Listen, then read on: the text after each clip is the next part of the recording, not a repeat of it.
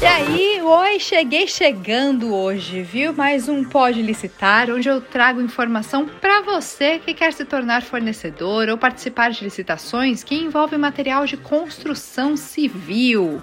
Entendido? Respirando, porque você precisa de porque precisamos de atenção, viu? Muitas prefeituras têm editais abertos para variados itens desse setor, não é isso mesmo, Fabrício? Aline, você disse tudo? Ai, ai, ai, Aline, Aline, me diz uma coisa, você tá bem? Eu tô bem, Fabrício. Tô, tá feliz? Tô bem, animada. Não, pelo seu sorriso, tá. Eu tô vendo aqui. Animadaço, vai. Pode licitar aí. Hoje a gente falando de editais ah. abertos, ou seja, oportunidade Olha nova só. chegando para quem trabalha com material de construção, né?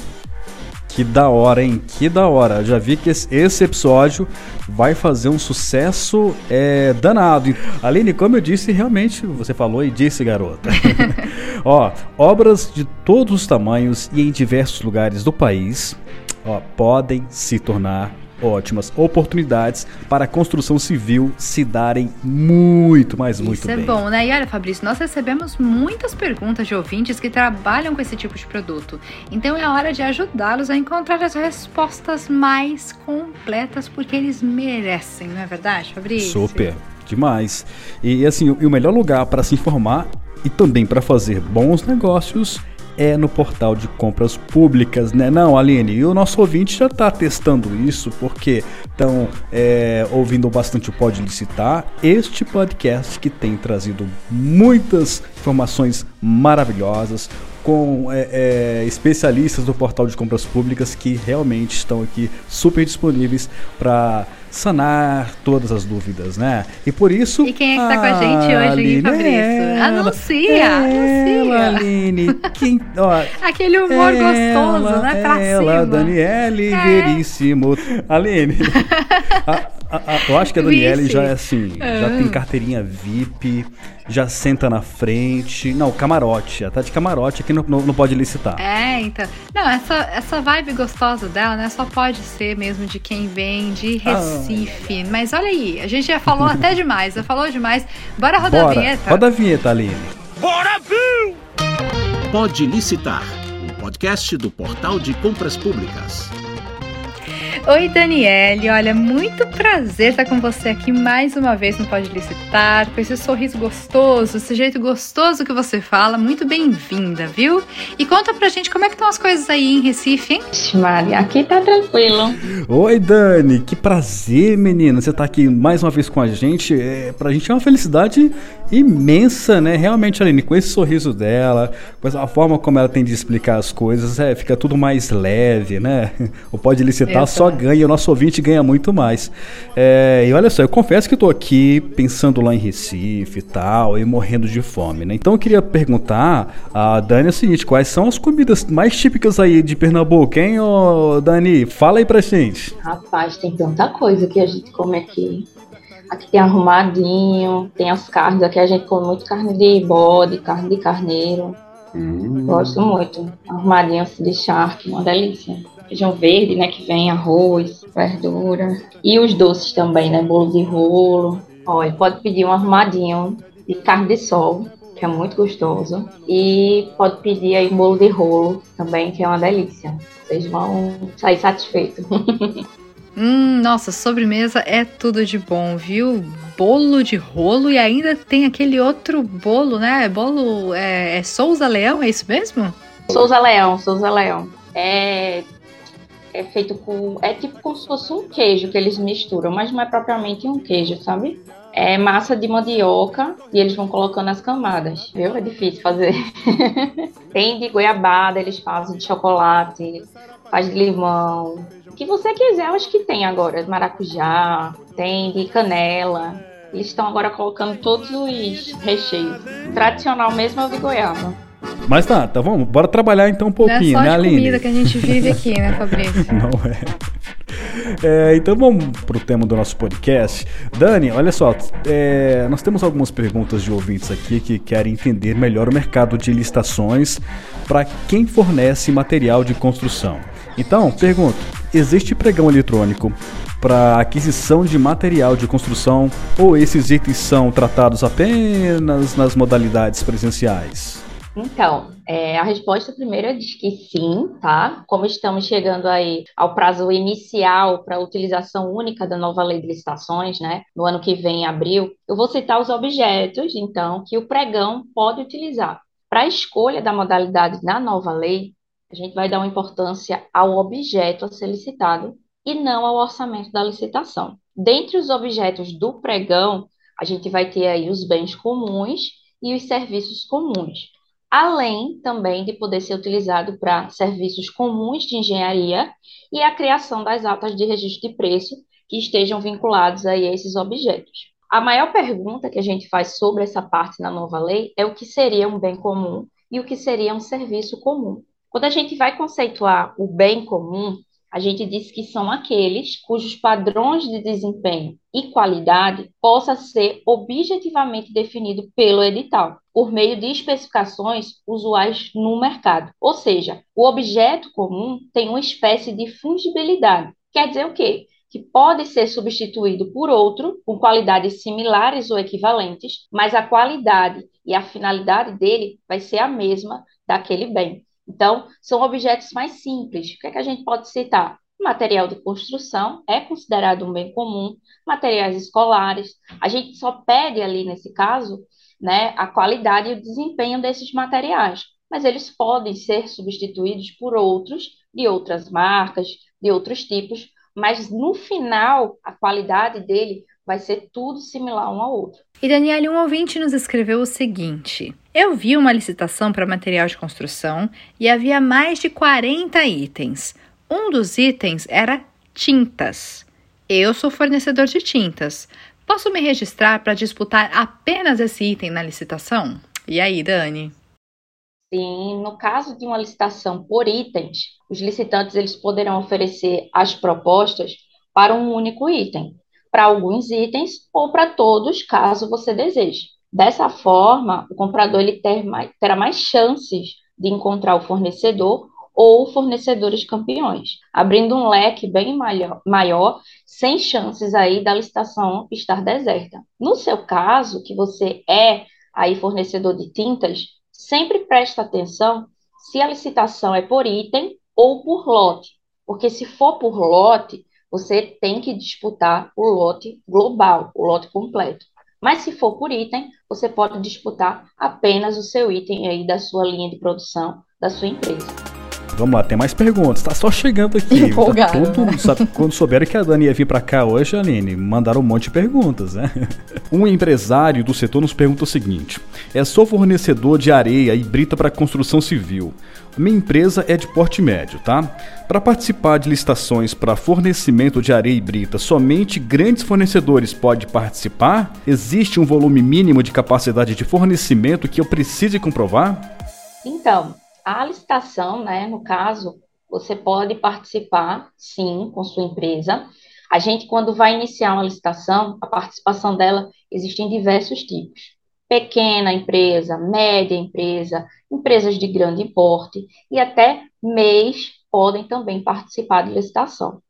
É, nesse caso, a gente tem uma classificação dessas empresas mediante tanto o BNDES e também a Anvisa, tá? Essas empresas, elas têm que ter ali uma receita bruta anual que seja superior a um milhão e meio igual ou inferior a 12 milhões. Na Anvisa, eles também dizem que a classificação tem que ser inferior ou igual a 20 milhões e superior a 6 milhões. Essa é a única a restrição que a empresa vai ter aí para fornecer esse objeto. Além disso, há uma possibilidade que empresas de porte médio que vençam a licitação realizem aí subcontratações de empresas menores, de modo que uma microempresa passe também a compor o fornecimento ao governo. Desse bem ou desse serviço não pode ultrapassar 30% da totalidade do contrato. Então, a sua média empresa, né, ou a empresa de médio porte, ela pode participar sim das licitações. As únicas licitações em que ela não vai poder participar é quando forem exclusivas de microempresas ou empresas de pequeno porte. tá? Se não for, se não tiver essa restrição, ela vai poder participar de todas as outras. Pergunta, Daniele. Sou fornecedor de material de construção em geral. Tenho duas empresas. Uma fornece o básico, areia, cimento, tijolos, ferragens e etc. A minha outra empresa fornece acabamentos, torneiras, pias, pisos, portas, box e aí vai. Numa licitação, eu preciso cadastrar as duas empresas para disputarem cada uma com os seus respectivos tipos de item? Então, você vai ter sim que cadastrar as duas empresas. Para participar de licitações, você deve participar com a empresa da área de fornecimento do item ou do lote que pretende disputar. Se você tem duas empresas e cada uma delas tem a sua área de fornecimento, você é obrigado a cadastrar as duas para concorrer aos itens, que nesse caso são diferentes. Então, você vai obedecer, assim, aos documentos de habilitação e às regras destinadas a essa licitação. O mais necessário nesse caso é que você leia o edital, tá? Ele vai dizer ali todas as regras que, que vai ter né, nessa licitação. Mas você pode sim e deve cadastrar as duas, que nesse caso vão participar de itens e lotes diferentes. Bom, agora essa pergunta aqui, Dani, é aquela pergunta que quer saber da grana, do Didim, né? Ó, é, é, o seguinte: o, os órgãos públicos eles pagam as notas dos fornecedores sempre com 45 dias ou tem variações? Isso é uma informação que consta nos editais? Então, não. A gente tem uma variação de pagamento e essas informações elas devem, sem dúvida, estar no edital dessas licitações. A Lei 8666, ela define que quem executa primeiro o contrato deve receber primeiro. Isso porque o direito de receber nasce no momento em que o contrato foi fielmente executado. Burlar essa regra é uma atitude criminosa e merece ser repreendida. O primeiro passo a ser dado no momento que a administração pública deixa de realizar o pagamento conforme previsto Nessa etapa, deve-se aí, no caso, exigir esse pagamento, tá? Um ponto muito importante a ser observado são as regras obrigatórias estabelecidas pelo edital em caso de inadimplência.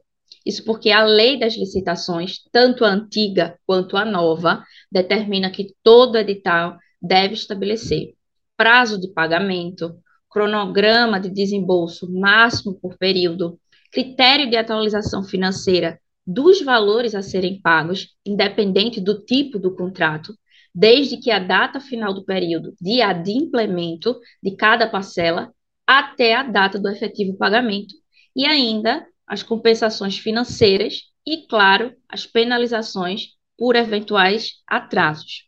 Da antiga lei, né, essa norma aí anterior que, que regia, né, que ainda está vigente até 1 de abril do ano que vem, ela regia aí as contratações públicas e está sendo substituída, tá? Já apontava a regra do segmento da ordem cronológica de pagamento. Em geral, essa lei, ela fala que o próprio contrato administrativo tem que prever o prazo de pagamento e esse prazo ele não pode ser superior a 30 dias, contados a partir da data final do período de pagamento de cada parcela. Para as despesas de pequeno valor, que pode ser o caso da modalidade de licitação seja dispensada e a contratação seja direta, o prazo de pagamento deve ser reduzido para cinco dias. Tenha em mente que o tempo gasto para atestar uma nota fiscal, emitir um empenho, realizar a liquidação da nota fiscal e programar o pagamento normalmente é superior a 30 dias. Em alguns casos, pode até chegar a 120 dias ou mais. Portanto, mesmo que você tenha o direito de receber a multa e os juros sobre os pagamentos atrasados há mais de 30 dias, é extremamente importante que você se organize para participar das licitações de maneira gradativa e tenha preços adequados para o recebimento nesse tempo médio. Já na nova lei de licitações, a 14133, ela prevê lá no artigo 75, no parágrafo 4 que as contratações que tragam aí nesse caso cartão de pagamento, tá? Vão ser pagas nessa forma. Vai ser feito um tipo de cartão em que vai ser colocado esses pagamentos. O extrato, ele vai ter que ser divulgado e também mantido à disposição do público no Portal Nacional de Contratações Públicas, que é o PNCP. Dessa forma, tá, a gente pode ressaltar que, diferentemente da antiga lei, a 8666, a nova estabelece o prazo que estabelecia o prazo de 30 dias, a nova lei não estabelece limite para isso. Então, na nova lei de licitações, a gente não tem um prazo fixo, tá?